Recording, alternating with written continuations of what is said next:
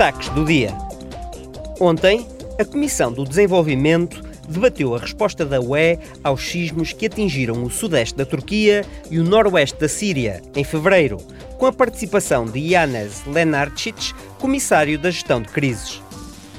Trata-se de uma das catástrofes naturais mais mortais dos últimos anos, prevendo-se que o número de mortes continua a aumentar, uma vez que o número total de pessoas desaparecidas continua a ser desconhecido.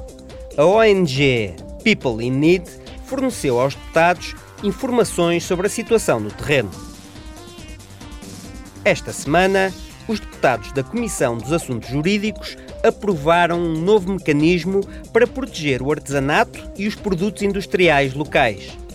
O objetivo da indicação geográfica é colmatar o fosso entre os diferentes sistemas nacionais, protegendo bens como a joalharia, os têxteis, o vidro e a porcelana, tanto na UE como a nível internacional. A lei foi elaborada com base no regulamento em vigor que protege os alimentos produzidos localmente na UE. Também esta semana, o Parlamento Europeu e a presidência sueca da UE chegaram a acordo quanto à criação da primeira norma de melhor da categoria para a emissão de obrigações verdes.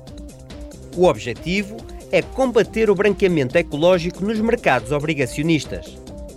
Tal irá permitir aos investidores orientar os seus investimentos de forma mais confiante para tecnologias e empresas sustentáveis.